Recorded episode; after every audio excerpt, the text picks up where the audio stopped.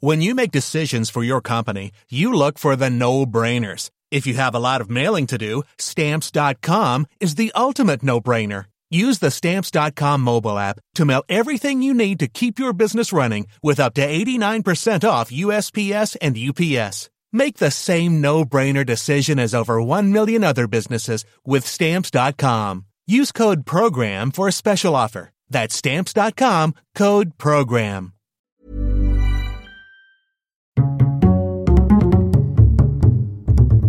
Culture G, Cultivez votre curiosité. Monseigneur, il est 8 heures. Il en manque une. Vous êtes sort? Tout à fait sort.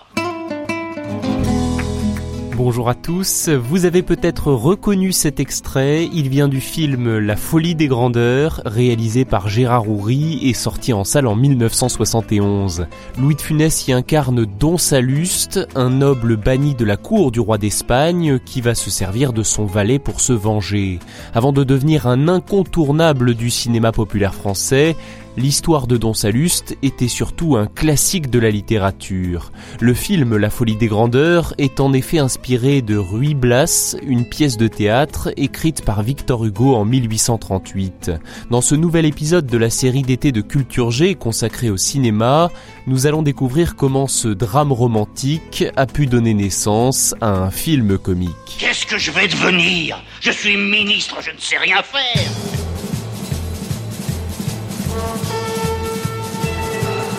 L'idée d'adapter la pièce Ruy Blas au cinéma est venue à Gérard Houry en 1960 lors d'une représentation à la Comédie Française alors qu'il jouait lui-même le rôle de Don Saluste.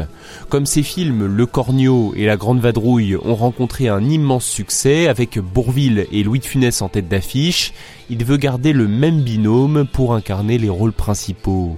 Malheureusement, Bourville meurt d'un cancer en septembre 1970. Le rôle qui lui était destiné, celui du valet, est alors réécrit et donné à Yves Montand. Louis de Funès garde le rôle du ministre disgracié.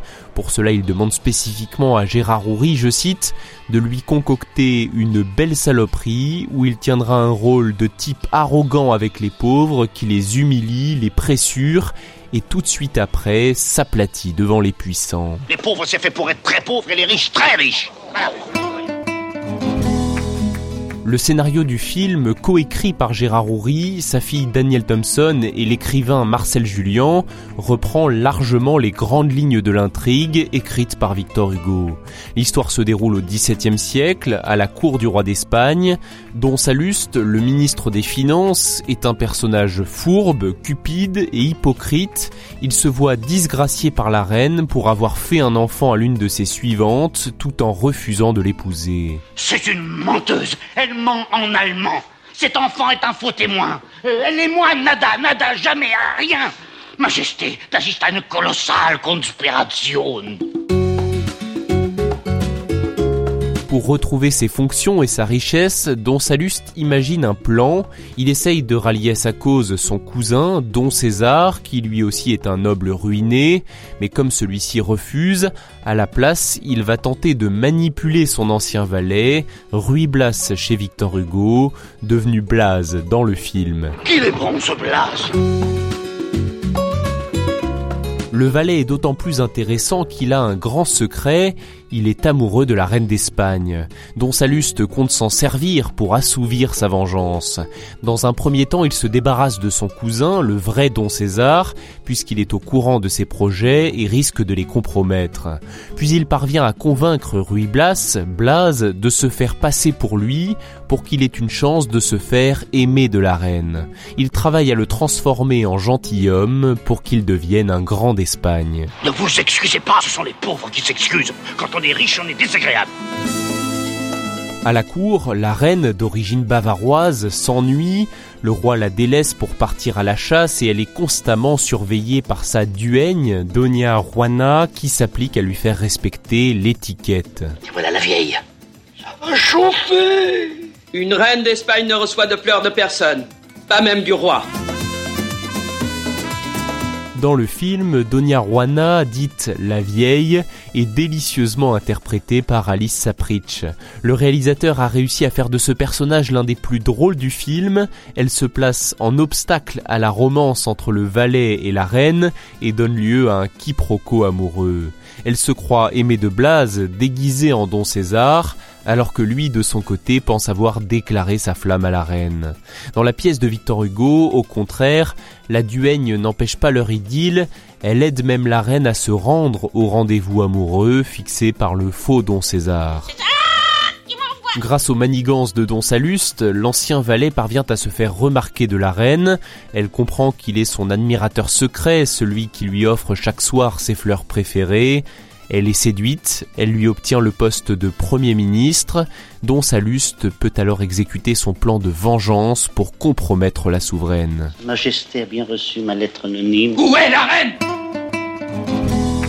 La vengeance de Don Saluste, cela fait tout le drame de Ruy Blas et tout le comique de la folie des grandeurs. Dans l'œuvre initiale, la fin est tragique.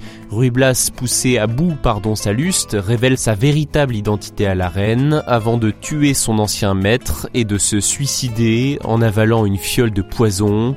Il succombe dans les bras de la souveraine éplorée le film fait le pari réussi de donner une fin alternative, pas vraiment heureuse, mais autrement plus amusante. Don Saluste et son ancien valet se retrouvent tous deux vendus au barbaresque. L'un puni pour avoir monté un complot, l'autre pour avoir refusé d'épouser la vieille. Eh bien, le roi m'a dit, vous avez le choix.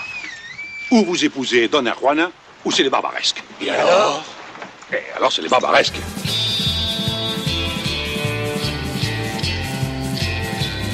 Le long métrage est sorti en salle en décembre 1971 après quatre longs mois de tournage. Il a failli s'appeler Les sombres héros ou Les grands d'Espagne. C'est finalement le titre La folie des grandeurs qui est choisi. À la différence de la pièce de théâtre qui en son temps n'avait pas été bien accueillie en raison de son style complètement novateur qui déplaisait à beaucoup de contemporains de Victor Hugo, Balzac lui-même avait qualifié la pièce d'énorme bêtise, une infamie en vers. Le film de Gérard Houry, lui, reçoit un bon accueil et attire plus de 5 millions de spectateurs dans les salles obscures. Il se classe ainsi à la quatrième place du box-office français de l'année. Les producteurs sont déçus de ne pas avoir fait mieux. Pourtant, les critiques positives sont majoritaires et saluent la prouesse d'avoir réussi à transformer un chef-d'œuvre dramaturgique en comédie familiale. Bien évidemment, la folie des grandeurs a été librement adaptée de Ruy Blas. Si les éléments principaux ont été retenus, d'autres ont été changés. Pour autant, les auteurs du film n'ont pas oublié de rendre hommage, toujours avec humour, à Victor Hugo, en précisant dans le générique que même si toute ressemblance avec les personnages d'un célèbre drame ne serait que l'effet d'une fâcheuse coïncidence, il le remercie pour sa précieuse collaboration. Si l'envie vous prenait de voir la pièce Ruy Blas pour chercher par vous-même les différences avec la folie des grandeurs, je vous conseille le film réalisé par Jacques Weber dans une version fidèle au texte de Victor Hugo avec Gérard Depardieu dans le rôle de Saluste. Ruy Blas, votre état va changer, mais il est nécessaire de m'obéir en tout. Vous l'aurez compris, je suis moi-même un grand fan de la folie des grandeurs et de Louis de Funès. Je suis évidemment bien loin d'être le seul. C'est le cas aussi d'Alexandre Astier, le créateur de la série Camelot, que j'admire tout autant et qui a eu son épisode dans cette série d'été de Culture G.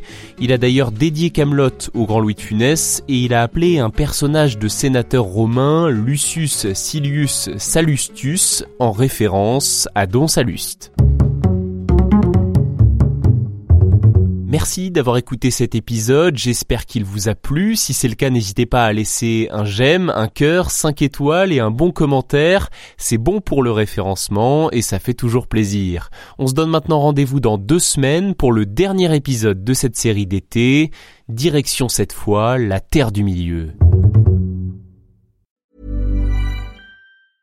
A lot can happen in the next three years. Like a chatbot may be your new best friend. But what won't change? Needing health insurance. United Healthcare Tri Term Medical Plans are available for these changing times Underwritten by Golden Rule Insurance Company, they offer budget-friendly, flexible coverage for people who are in between jobs or missed open enrollment. The plans last nearly three years in some states, with access to a nationwide network of doctors and hospitals. So for whatever tomorrow brings, United Healthcare Tri-Term Medical Plans may be for you. Learn more at uh1.com.